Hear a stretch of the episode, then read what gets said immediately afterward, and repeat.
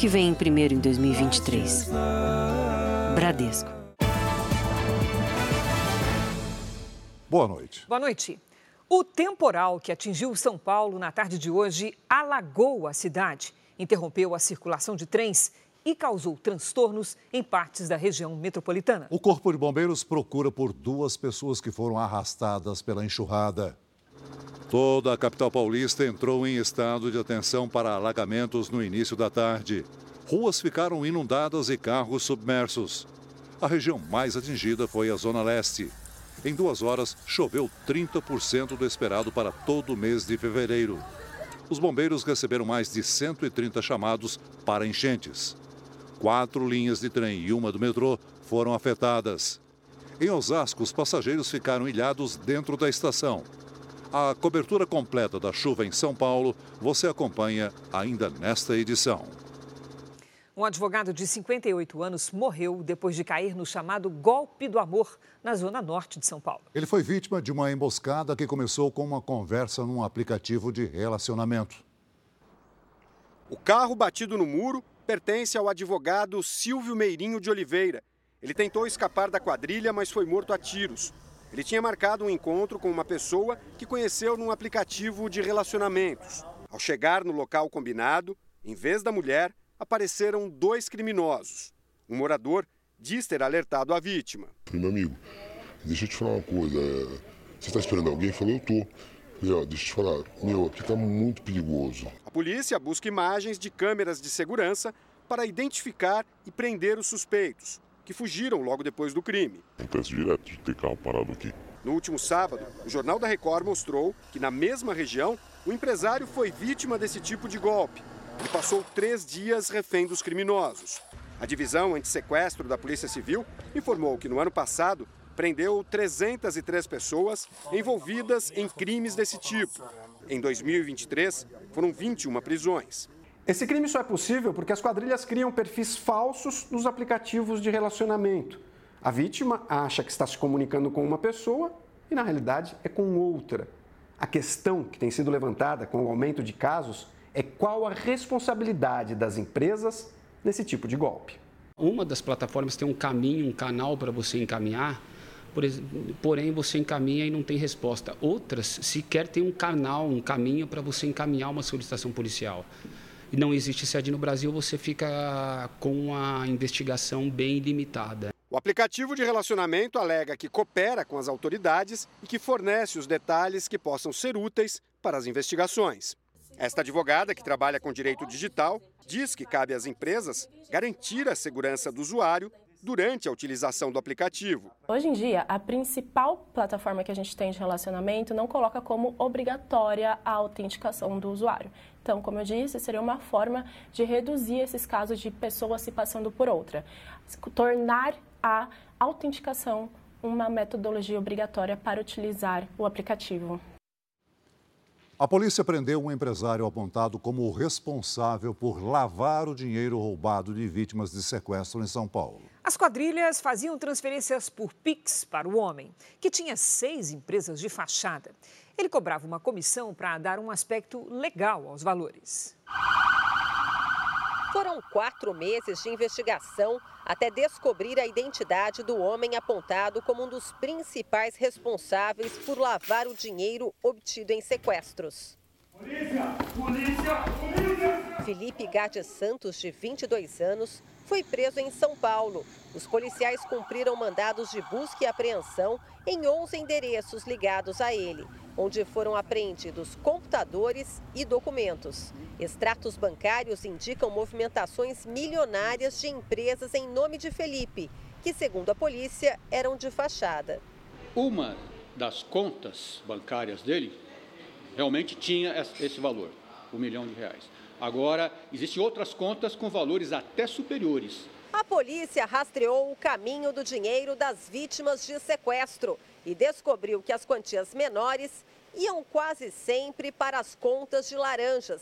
Já os valores mais altos eram transferidos diretamente para seis empresas em nome de Felipe Santos.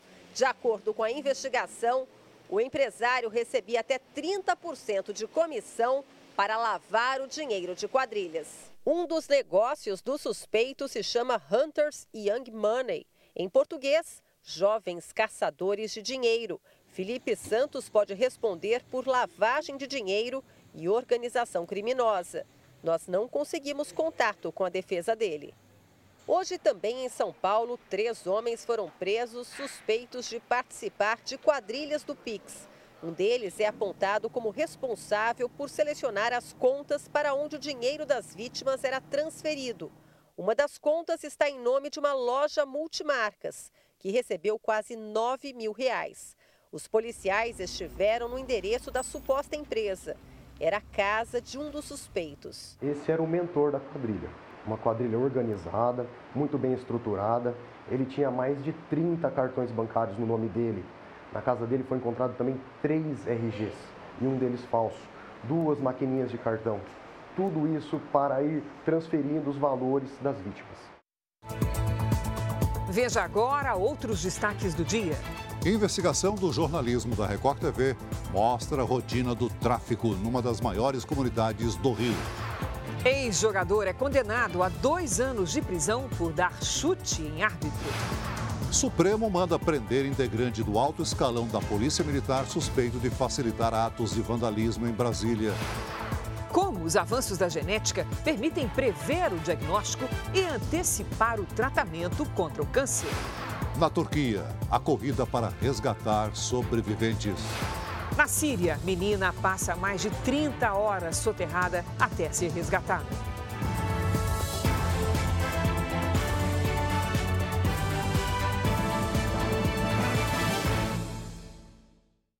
Oferecimento: cartões Bradesco, muito mais benefícios.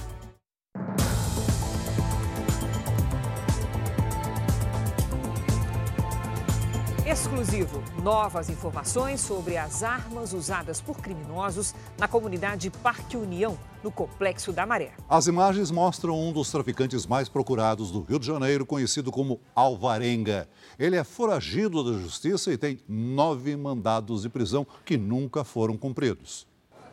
A polícia investiga quem são os homens que aparecem nessas imagens exclusivas mostradas no Jornal da Record. Eles andam armados nas ruas do Parque União, comunidade do Complexo da Maré. Os criminosos agem normalmente e os moradores parecem acostumados. Nesse flagrante, uma criança com uniforme escolar caminha bem perto do traficante armado. Aqui, um deles faz um lanche tranquilamente com um fuzil no colo. A polícia já sabe que esses criminosos fazem a segurança dos pontos de venda de droga da comunidade. Eles são comandados por Jorge Luiz Barbosa, conhecido como Alvarenga, um dos traficantes mais procurados do Rio. O jeito como transporta as armas e as drogas ao Parque União, usando o mar, deu origem ao apelido de Tubarão ao traficante. Nesses vidros de lança-perfume, o tubarão também aparece. A logística é feita pelas águas. A investigação aponta que o armamento entra no Brasil pelo Paraguai, segue para o porto de Paranaguá, no Paraná, e chega à Baía de Guanabara, onde há acesso à comunidade. O traficante tem 42 anos. Assumiu o comando do Parque União aos 18.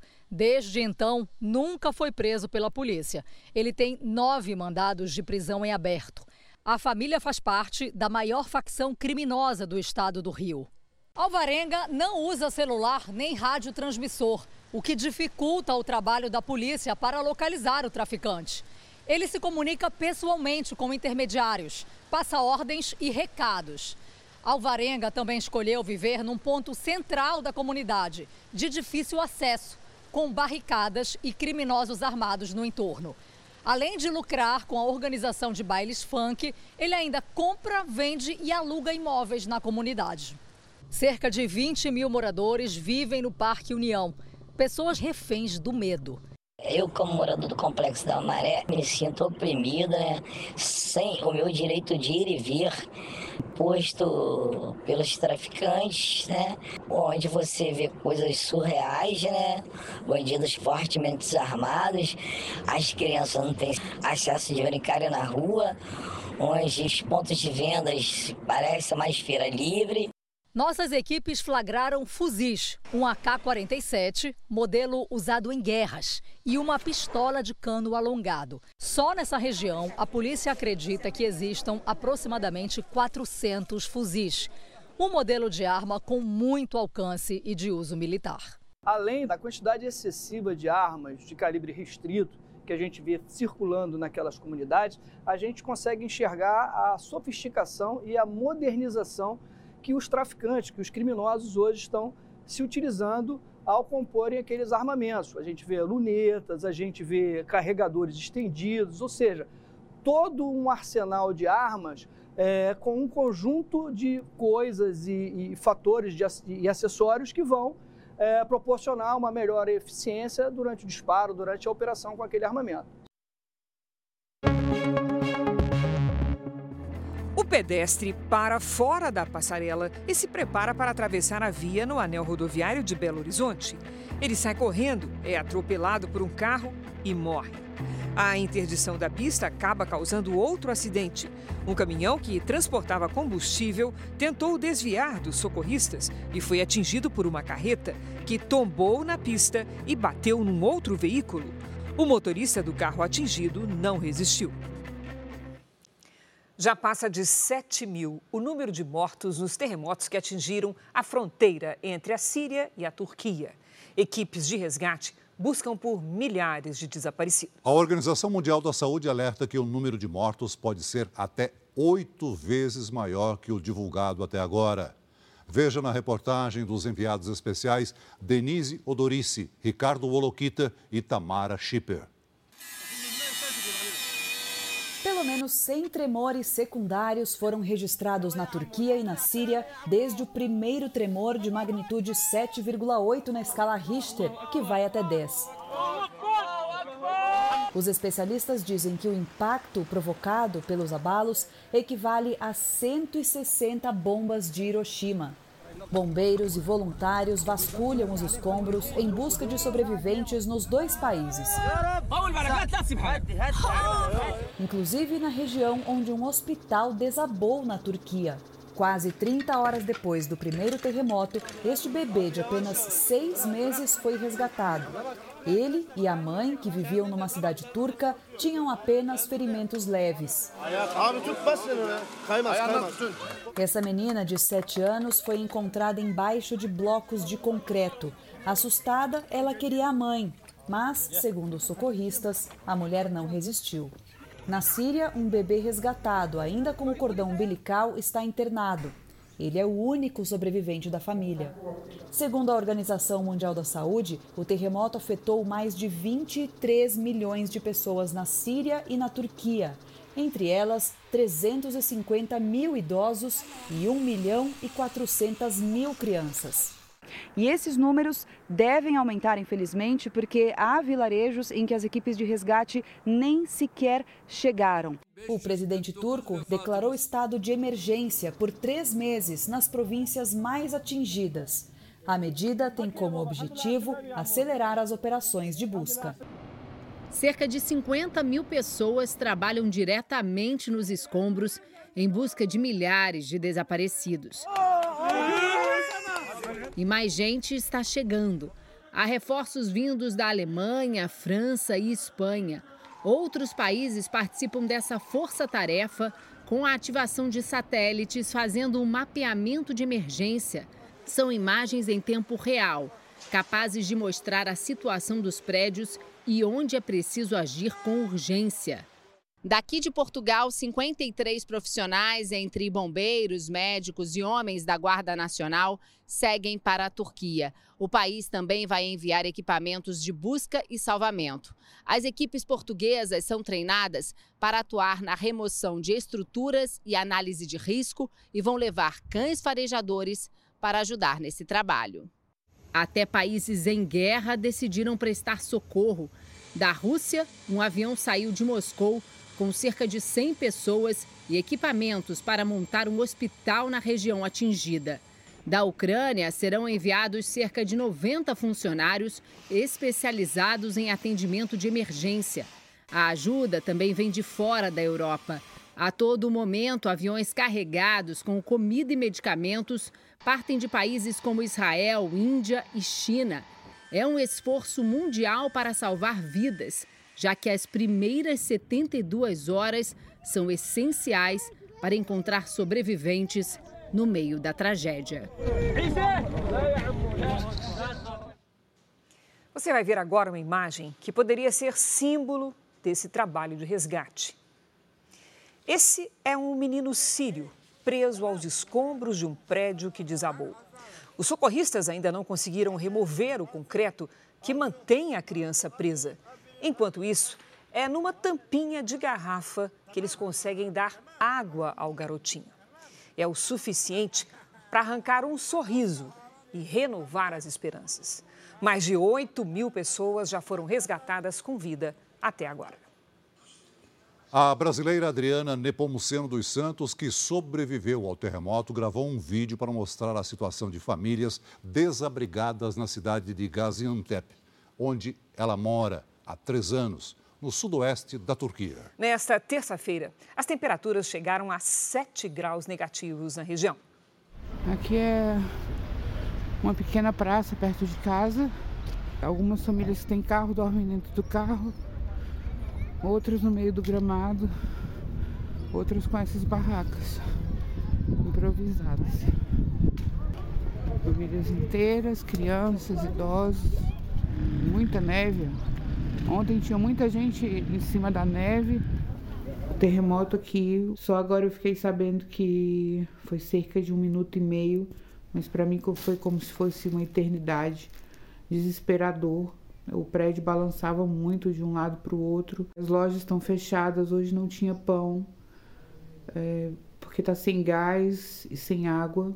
A gente procura água potável, agora não tem. É, os locais estão fechados, farmácias estão fechadas. E o frio, a previsão é que a temperatura caia mais ainda, o que provavelmente possa atrapalhar também é, o socorro das pessoas, o resgate das pessoas que estão soterradas. E espero que eu e meu marido em breve possamos ir para o Brasil. O terremoto que atingiu a Turquia destruiu também monumentos históricos. O castelo de Gaziantep, no sudoeste da Turquia, era assim. Foi construído dois mil anos atrás, durante o Império Romano. O castelo, que é patrimônio mundial da Unesco, agora ficou em ruínas. Outra estrutura bastante danificada com o tremor foi uma mesquita na cidade turca de Malantia. Inaugurada em 1665, a mesquita já foi destruída outras três vezes por terremotos. De volta ao Brasil, os ataques do presidente Lula ao Banco Central e ao presidente da instituição, Roberto Campos Neto, alcançaram hoje um novo patamar.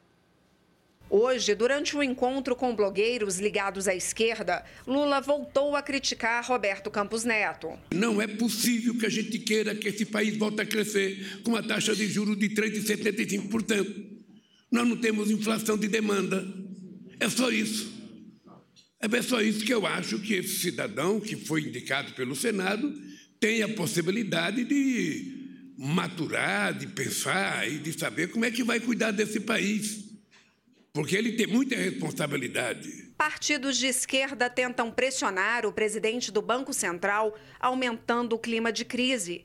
O deputado federal Lindbergh Farias, do PT, protocolou um convite para que Campos Neto dê explicações na Câmara sobre a decisão de manter a taxa de juros em 13,75%. Para este economista, os ataques de Lula ao Banco Central são uma estratégia errada, que vão prejudicar ainda mais as contas públicas. Quando o governo critica o presidente do Banco Central, e eu estou falando especificamente no ministro da Fazenda e no presidente da República, ele está dando um tiro no pé. Né? Então, ele está tirando no próprio pé porque isso vai criar instabilidade no mercado e isso não é bom tem sobrado para o ministro da Fazenda, Fernando Haddad, tentar acalmar os ânimos. Em um aceno ao Banco Central, Haddad disse que a ata do Copom, que traz previsões para a economia do país, foi amigável. A ATA elogia o pacote econômico do Ministério da Fazenda, que poderia reduzir o risco de alta da inflação. Já o vice-presidente Geraldo Alckmin se reuniu hoje com parlamentares para discutir a reforma tributária. O Congresso quer incluir na proposta a desoneração da folha de pagamento permanentemente, o que, segundo empresários, incentivaria as contratações formais. Hoje, 17 setores são beneficiados pela medida. A ideia é que a desoneração da folha esteja presente na reforma tributária que nós vamos trabalhar. Não é correto que você tribute salários. Então há um consenso de que esse imposto sobre o salário, quase 100% hoje, se a gente colocar tudo, né? Ele é um desincentivador para a geração de empregos no Brasil. A Polícia Federal prendeu quatro policiais militares suspeitos de omissão durante os atos de vandalismo contra as sedes dos três poderes em 8 de janeiro. Entre eles está o ex-comandante responsável pela segurança no dia da depredação. O coronel Jorge Eduardo Naime Barreto era o chefe do Departamento Operacional da Polícia Militar do Distrito Federal no dia dos ataques ao Palácio do Planalto, Congresso e Supremo Tribunal Federal. O ex-comandante foi exonerado pelo então interventor federal na segurança, Ricardo Capelli, dois dias depois das invasões. Fontes ligadas à investigação já tinham revelado ao jornalismo da Record TV em janeiro que integrantes do alto escalão da Polícia Militar do Distrito Federal seriam presos. Sobre Jorge Naime, paira suspeita de atuação para atrasar a ação dos policiais durante o ataque, o que teria facilitado a fuga dos vândalos. A Procuradoria-Geral da República pediu autorização do Supremo Tribunal Federal para quebrar os sigilos bancário, fiscal, telefônico e de mensagens dos celulares do ex-comandante e de outros presos na operação de hoje. A investigação segue em sigilo porque existe a previsão de novas prisões nos próximos dias. Outros três PMs também foram presos hoje. O capitão Josiel Pereira César, o tenente Rafael Pereira Martins e o major Flávio Silvestre de Alencar, flagrado por uma câmera de segurança do STF. Nas imagens, ele aparece chegando numa viatura e escoltando outros carros da polícia para longe da grade de contenção que deveria impedir os criminosos de avançar até a corte. Depois disso, os invasores desceram tranquilamente a via de acesso ao prédio. Também foram cumpridos seis mandados de busca e apreensão. A Corregedoria da PM acompanhou a operação e informou que colabora com as investigações.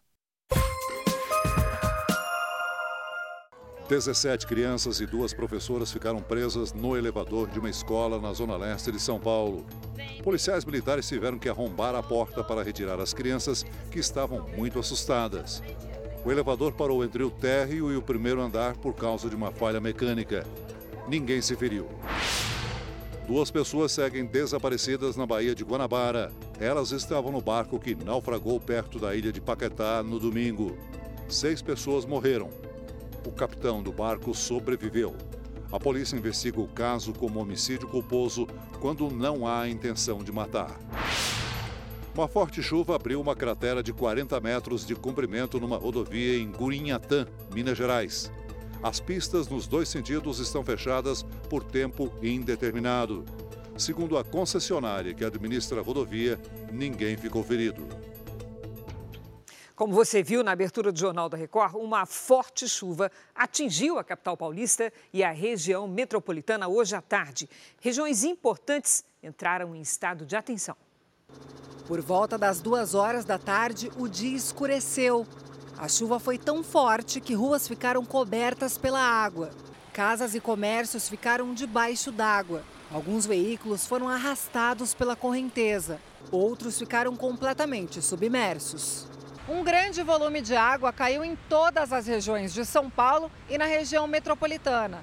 A zona leste da capital foi a mais atingida. Em duas horas, choveu mais de 30% do esperado para o mês inteiro.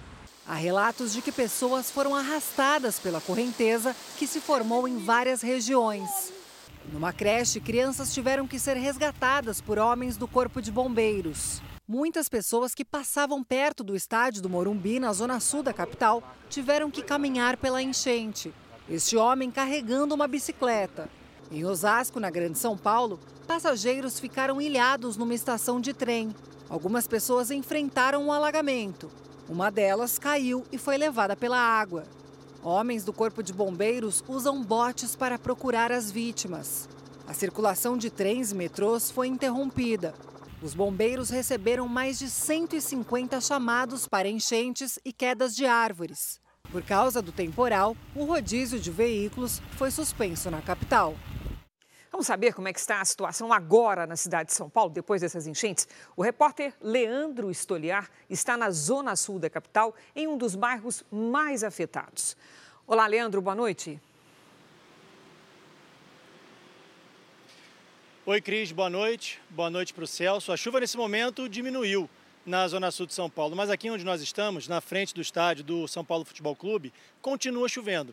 É uma chuva mais fraca, claro, do que aquela que atingiu a cidade durante a tarde. Segundo o Centro de Gerenciamento de Emergência da Prefeitura, o temporal alagou pelo menos 53 vias da cidade. 29 ficaram intransitáveis, como essa aqui atrás de mim, onde o trânsito já começou a fluir. Aqui no bairro do Morumbi, várias ruas ficaram alagadas. Em algumas dessas ruas, só dava para passar com o barco do Corpo de Bombeiros. As regiões mais afetadas foram o centro e a zona leste da capital. Em Itaquera, o rio transbordou e o bairro entrou em estado de alerta máximo. O Corpo de Bombeiros atendeu a mais de 150, 150 ocorrências na cidade de São Paulo e municípios da região metropolitana. Pelo menos duas pessoas ainda estão desaparecidas. As identidades ainda não foram divulgadas. A circulação de trens foi interrompida por causa de deslizamentos de terras e também alagamentos nos trilhos. A Companhia de Engenharia de Tráfego chegou a suspender o rodízio de carros na cidade e, à tarde, eh, registrou um, congestionamento de 431 quilômetros na cidade de São Paulo. Celso e Cris. Obrigada, Leandro.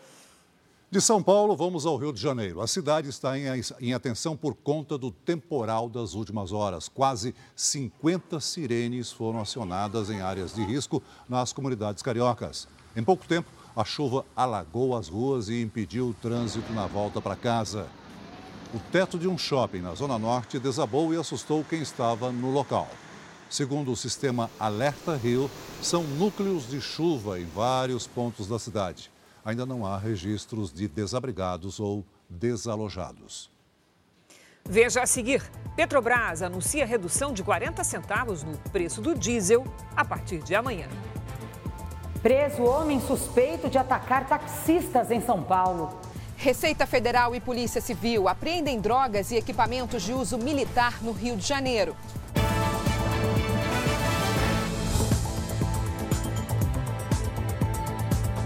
Selic, a taxa básica de juros, foi mantida em 13,75% ao ano. Vamos saber com a Patrícia Lages o que é que isso significa para a economia do país e também para o nosso bolso. E aí, Paty, boa noite. Caso sério, né? Seríssimo, Cris. Boa noite para você, para o Celso. Boa noite para você aí de casa. Olha, para a gente entender de uma forma bem simples, imagine que o mercado financeiro seja como os funcionários de uma empresa. Para que esses funcionários mantenham os seus empregos, a empresa tem que estar com as contas em dia, ela tem que dar lucro. Mas se a empresa gasta mais do que fatura, ela vai ter prejuízo e aí vai começar a demitir. E quando o funcionário percebe que a empresa não vai bem, ele fica receoso e segura o dinheiro, né? Para de gastar porque sabe que vai poder aí ficar sem emprego.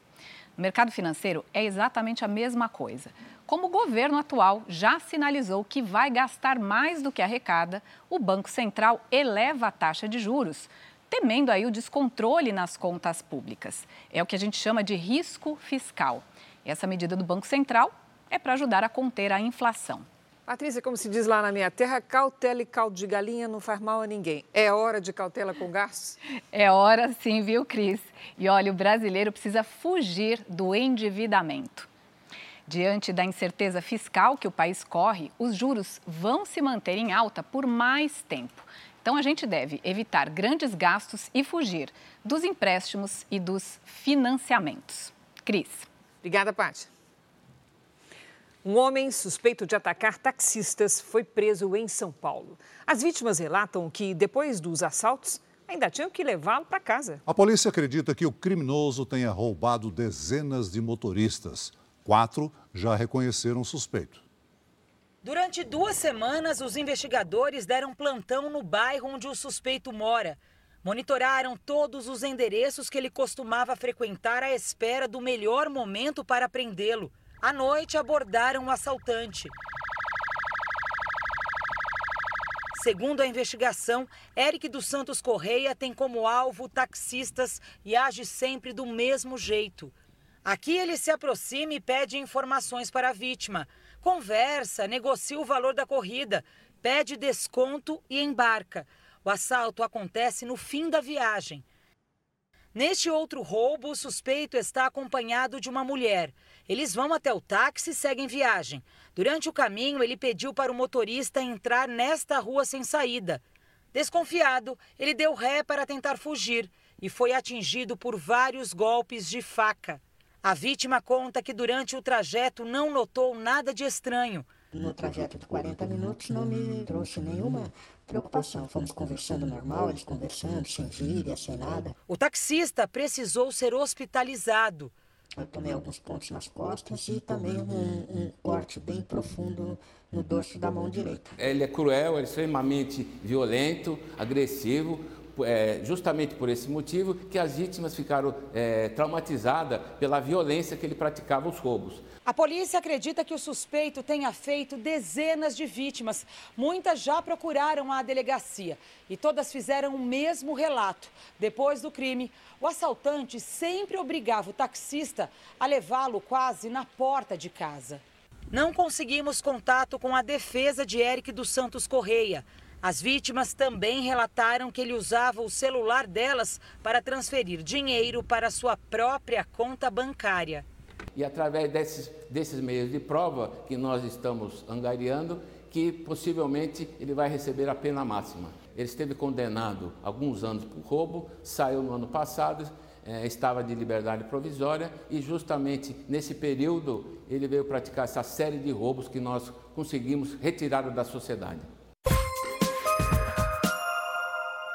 Um menino de 5 anos, vítima de bala perdida na Baixada Fluminense, recebeu alta do hospital. Luiz Henrique Penício de Farias foi atingido na perna esquerda enquanto lanchava com a mãe no último sábado. A polícia ainda não sabe de onde a bala partiu. Passageiros da linha 15, prata do monotrilho do metrô de São Paulo, enfrentaram uma manhã de problemas. A linha ficou paralisada por mais de uma hora devido a problemas de sinalização os usuários tiveram que enfrentar muita fila nas estações que ficaram lotadas. Em Salvador, uma facção criminosa invadiu uma comunidade para roubar um grupo rival. Foram levadas armas, munições e drogas.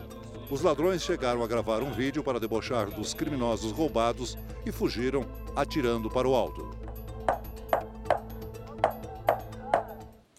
Em menos de 24 horas, a Receita Federal fez duas grandes apreensões no Rio de Janeiro. Entre o material apreendido havia cocaína e equipamentos militares. As cargas foram avaliadas em mais de 100 milhões de reais.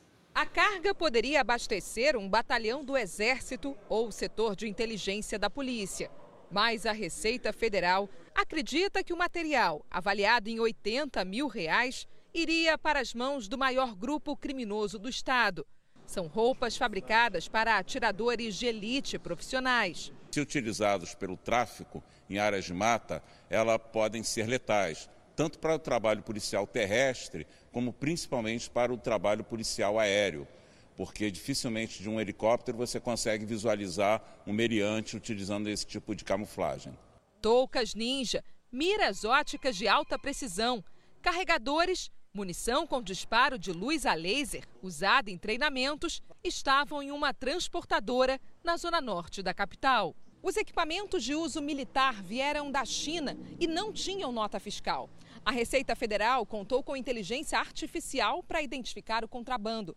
O trabalho conjunto com delegacias da Polícia Civil também resultou na apreensão de quase 388 quilos de cocaína no porto de Itaguaí. A droga estava neste container, escondida em uma carga de café. Cães farejadores identificaram a presença do entorpecente. O valor do material é estimado em 100 milhões de reais. Um procedimento judicial será instaurado para localizar os responsáveis pelo esquema de tráfico internacional. É uma droga que se destinava à Espanha. Então, ela na Espanha ela passa a ter um valor na Europa, ela passa a ter um valor agregado muito alto. Os agentes também localizaram uma carga de notebooks que havia sido declarada à Receita Federal como fones de ouvido. no valor de 164 reais cada. O valor real é de 5 mil reais cada. Como a gente vem mostrando aqui no JR, a terça-feira foi de temporais em boa parte do Brasil. E olha que contraste. Fez 40 graus com tempo seco no Rio Grande do Sul. A gente tem que conversar com a Lidiane Sayuri. Lid, como é que se explica? Vamos lá, Cris. Boa noite para você. Celso, muito boa noite. Boa noite a todos que nos acompanham. É culpa da circulação de ventos e também da umidade. As imagens de satélite mostram as nuvens concentradas entre o centro e o norte do país. Os ventos dos dois hemisférios e uma frente fria na altura do sudeste mantêm as nuvens espalhadas nesta quarta-feira. Na Argentina, uma nova frente fria se forma e, por isso, a temperatura aumenta. A onda de calor atinge o Rio Grande do Sul e o interior de Santa Catarina. Nas outras áreas em destaque, o risco é de novos temporais. Nas áreas claras do mapa, tempo firme. Em Florianópolis, Teresina e Aracaju, máxima de 30 graus. Em Manaus, faz até 32. Na capital paulista, se preparem para uma quarta-feira de temporais. Aquela chuva de vento que vocês enfrentaram hoje, sabem? Pode se repetir amanhã. Máxima de 27 graus. Atenção também Foz do Iguaçu, no Paraná, calorão de 34 graus com baixa umidade do ar. No Rio de Janeiro, em Uberlândia e em Palmas, os temporais podem causar transtornos. Máximas de 33, de 29 e de 32 graus. Tempo delivery. A Fabiana e o Davi perguntam se vai chover em Carmo do Rio Verde, Goiás. Opa! Oi, Fabiana, Davi, pode chover sim. A previsão para os próximos dias indica tempo bem abafado, com chance de chuva a qualquer hora, inclusive com risco de temporais. Nesta quarta, faz até 30 graus. Na quinta e na sexta, até 29. Faça como eles e peça tempo delivery pelas redes sociais com a hashtag você no JR. Cris, Celso. Valeu, Lid. Até amanhã, Lid. Veja a seguir: ex-jogador que agrediu árbitro é condenado por tentativa de homicídio no Rio Grande do Sul. A cada 90 minutos, uma carga é roubada no estado do Rio de Janeiro. Na série especial de hoje, acompanhamos o trabalho de pesquisadores que estudam como reverter mutações genéticas em pacientes com câncer.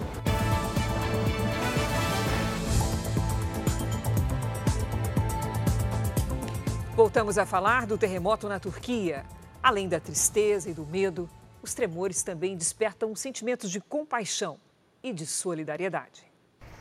Do porta-malas do carro saem caixas e sacos plásticos. Esta família veio entregar doações para as vítimas dos terremotos.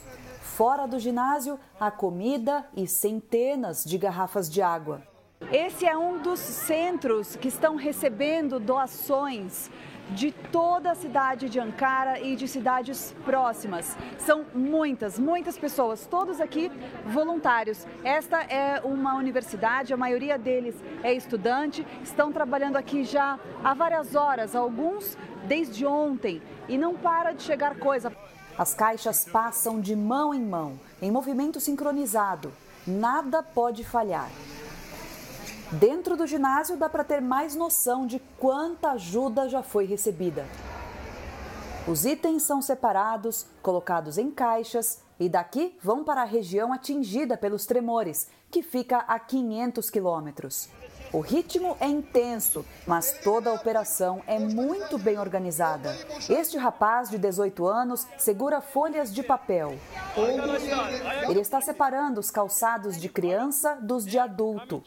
O sentimento que tomou os turcos desde as primeiras horas de segunda-feira é de urgência. Há uma grande mobilização nacional para ajudar as vítimas dos terremotos.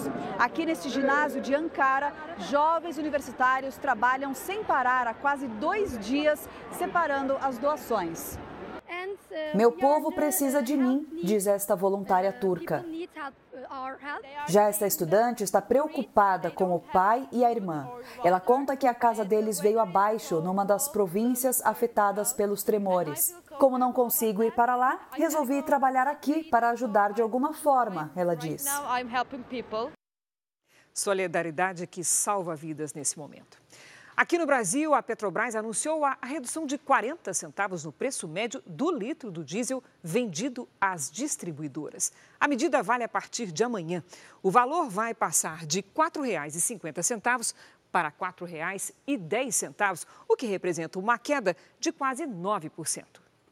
Um jogador de futebol foi condenado a dois anos e oito meses de prisão por agredir o árbitro da partida em Venâncio Aires, no Rio Grande do Sul. O caso aconteceu em 2021 durante um jogo válido pela divisão de acesso ao Campeonato Gaúcho. William Cavalheiro, de 32 anos, atuava pelo São Paulo de Rio Grande. Na partida contra o Guarani, em Venâncio Aires, o jogador agrediu o árbitro Rodrigo Crivellaro, depois de receber um cartão amarelo. Primeiro, um empurrão. Depois, um chute na cabeça. Eu fui repor a bola em jogo, assim, foi muito rápido. Eu recordo de que, na hora, os médicos me perguntaram onde é eu estava. O árbitro ficou um mês internado com uma fratura na coluna cervical. William segue suspenso das atividades no futebol. Estava com o salário atrasado, William? Tu acha que isso justifica a agressão que fez? Justificar o que fez? Não. O Ministério Público apresentou denúncia por tentativa de homicídio qualificado por motivo fútil, mas o júri popular decidiu condenar William Cavalheiro por tentativa de homicídio simples. A pena é de dois anos e oito meses de reclusão em regime semiaberto. Em nota, a defesa informou que aceita a decisão do júri, mas deve recorrer da pena e de como ela vai ser cumprida. Em Goiânia, dois policiais militares ajudam o colega a manobrar a viatura. Um deles está no meio da rua e tenta parar o trânsito. O motorista deste carro não obedece e atropela o PM. Ele é lançado para debaixo da viatura. Veja novamente. As testemunhas correm para socorrer o sargento. A vítima foi levada para o hospital, levou alguns pontos e foi liberada. O motorista fugiu sem prestar socorro, mas foi identificado e preso. Segundo o teste do bafômetro, ele estava embriagado. A cada uma hora e meia, um roubo de carga é registrado no Rio de Janeiro. Uma situação que já fez até o preço do frete aumentar no estado. Hoje, uma equipe de escolta armada conseguiu impedir mais um roubo. Um carro crivado de balas e um segurança baleado. Esse foi o custo para evitar um assalto a um caminhão que transportava equipamentos eletrônicos. A carga está avaliada em um milhão e meio de reais. Tudo aconteceu na Avenida Brasil, na zona norte do Rio. A escolta armada trocou tiros com os criminosos que tentaram roubar as mercadorias que vinham de São Paulo. Se eu tiver vazio, eu fico tranquilo, ou com uma carga ruim, eu fico bem tranquilo. Agora, se eu tiver com uma carga que tem um valor considerável, é só tensão. Enquanto eu não conseguir entregar, eu não fico em paz. Não tem paz. As quadrilhas especializadas em roubos de carga agem principalmente na Avenida Brasil, na rodovia Presidente Dutra, no Arco Metropolitano e na rodovia Niterói-Manilha. Tenho vários amigos de empresa que, na verdade, não sentem segurança alguma, inclusive até questionam quando vem carga para o Rio de Janeiro para eles. Eles não querem vir de maneira nenhuma. A cada uma hora e meia, uma carga é roubada no estado do Rio de Janeiro. Uma situação que assusta e inibe as transportadoras. Empresários da área do abastecimento relatam que fornecedores de outros estados, em especial Nordeste, Minas e Sul do país, se recusam a trazer mercadorias para o Rio e só aceitam mediante um reajuste expressivo no valor do frete. Esse empresário do setor de alimentos tem lojas nas zonas norte e oeste do Rio. Com medo, prefere esconder o rosto. Ele negocia o valor do frete com uma empresa de João Pessoa e sabe que terá que repassar o preço para o consumidor. A tapioca, é, que eu fosse pagar 10 reais no quilo, com a logística, né, o transporte, ela vai sair a 12,50. É o custo da violência.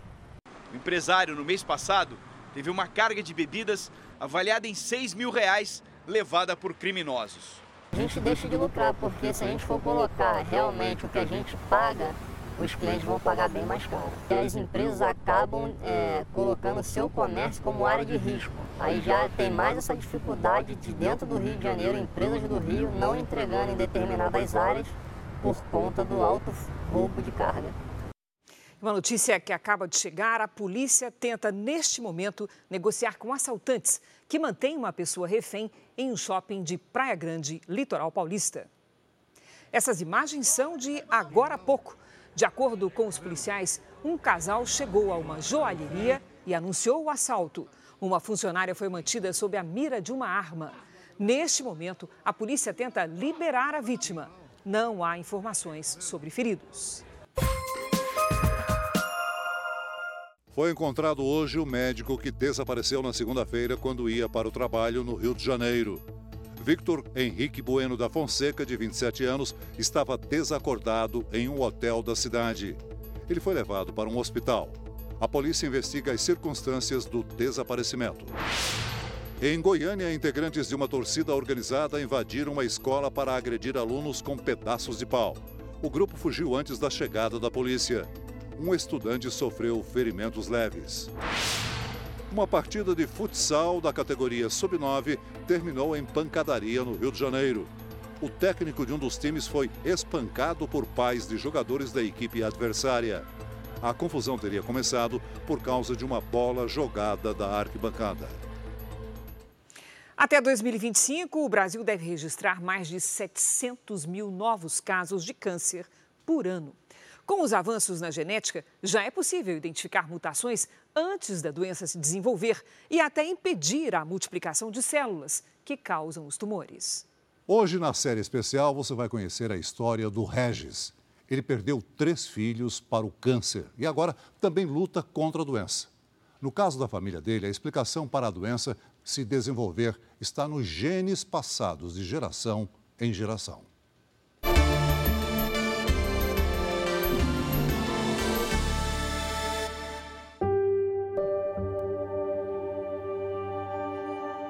Regis não teve tempo de viver o luto pela morte dos três filhos. No fim de 2022, perdeu a mais velha, Ana Carolina, de 25 anos. Ela desenvolveu dois tipos de câncer e cada passo na batalha, vencida contra a doença, era motivo de comemoração. Te amo. Te amo. Em 2009, Ana foi diagnosticada com leucemia linfóide aguda, um câncer na medula óssea que se espalha pelo sangue. Ela se curou mas morreu 13 anos depois com um tumor cerebral. Regis e o filho do meio, Pedro, de 17 anos, tiveram câncer pela primeira vez quase que ao mesmo tempo. E por último, a caçula, Beatriz, de 9. Você partiu meu coração. Ai, meu coração. Mas meu amor, não sinta pena, não. Ao todo, foram 12 diagnósticos de câncer na família em 13 anos começou todo mundo e foi uma surpresa muito grande. A gente não. Ainda hoje é uma, causa muita surpresa, porque é uma coisa muito dramática, é, um, é, um, é extremamente chocante a gente ter que lidar com doença, com diagnóstico de câncer, sobretudo com perda de filho. Né? Essa aqui é a assinatura do Pedro, essa aqui é a assinatura da Ana, da carteirinha do Conselho Regional de Medicina. E aqui foi uma dedicaçãozinha que a Bia, minha mais nova, fez para mim. Regis perdeu os três filhos num espaço de tempo de seis anos. Nesse mesmo período, ele teve três tipos de câncer diferentes, um mais agressivo do que o outro. Hoje passa por sessões de radioterapia e em breve vai enfrentar a segunda quimioterapia. Seu Regis iniciando o tratamento. Cada diagnóstico ele envolve um tempo longo de tratamento, sofrimento, abalos emocionais, abalos físicos, abalos financeiros. Para saber o que provocou tantos tumores na família em tão pouco tempo, Regis foi orientado pelo médico a fazer um mapeamento genético. O teste apontou que ele sofre de uma mutação no gene TP53, que reduziu a produção de uma proteína capaz de proteger contra o câncer. Os filhos nasceram com a mesma alteração genética. Ela produz é uma predisposição muito grande a tumores, diversos tipos de tumor. Podem ser tumores, por exemplo, como sarcomas, pode ser leucemias, pode ser tumor de mama, pode ser tumor de ovário, tumor de próstata. Para descobrir alterações como essa, os cientistas precisam entender antes o genoma humano. O DNA é como uma longa folha de caderno em espiral. Os genes formam frases desconexas, que imprimem a identidade do nosso corpo à medida em que são decifradas. Pesquisadores já conseguiram mapear quase todo o genoma humano seria como escrever uma coleção de livros de receitas, em que cada uma delas é 20 milhões de vezes menor do que um grão de areia. Quanto mais se sabe sobre mapeamento genético, maior fica essa sequência. Se o DNA humano fosse esticado, daria para traçar uma linha reta entre a Terra e a Lua mais de 300 mil vezes. Uma mutação em um único gene seria como mudar uma letra e trocar o sentido da frase inteira. Os estudos apontam que essa alteração em alguns genes específicos pode explicar a causa de vários tipos de câncer. Descobrir como reverter a mutação no corpo ainda é um desafio para pesquisadores do mundo todo. A geneticista molecular Maíra Freire trabalha num dos maiores laboratórios de genética da América Latina e conta que já é possível impedir a multiplicação da célula portadora da alteração genética que causa o tumor. Se o paciente tiver alteração, eu consigo entrar com uma droga, ou seja, com um medicamento específico que vai desligar, vamos falar assim, é, a proteína que foi gerada devido àquela alteração, eu consigo matar essas células tumorais. O Instituto Nacional de Câncer estima que até 2025 o Brasil terá 704 mil novos casos da doença por ano. O sequenciamento dos genes permite identificar a presença de uma mutação hereditária antes da pessoa desenvolver um tumor. Esse diagnóstico é importante para buscar o tratamento adequado. Há 10 anos, a atriz norte-americana Angelina Jolie descobriu que havia herdado uma alteração genética da mãe, que morreu de câncer. A artista identificou a mesma mutação no gene BRCA1, que aumenta o risco para vários tipos de tumores, entre eles o de mama. Por isso, Angelina decidiu retirar os seios para reduzir essa possibilidade. Não são todas as doenças que podem ser prevenidas, porque muitas acontecem por uma mutação nova e isso a gente não pode, não pode prevenir, mas aquelas que são herdadas e que a gente sabe é o tipo de herança, isso pode ser prevenido. Carlos nunca levou a sério as muitas histórias de câncer na família. Só fez o exame de colonoscopia por insistência da namorada aos 47 anos.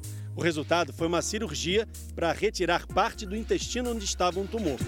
Em todos os exames que estiverem disponíveis, que puderem ser realizados com o intuito de investigação se há ou não alguma lesão que possa vir a evoluir para um câncer, que isso seja investigado, identificado e o tratamento possível seja implementado.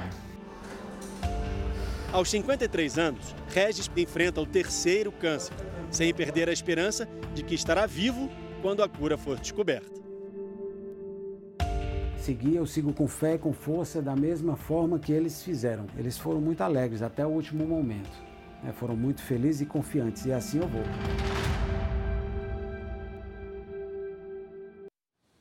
Essa edição termina aqui e à meia-noite e meia tem mais Jornal da Record. Fique agora com a novela Jesus.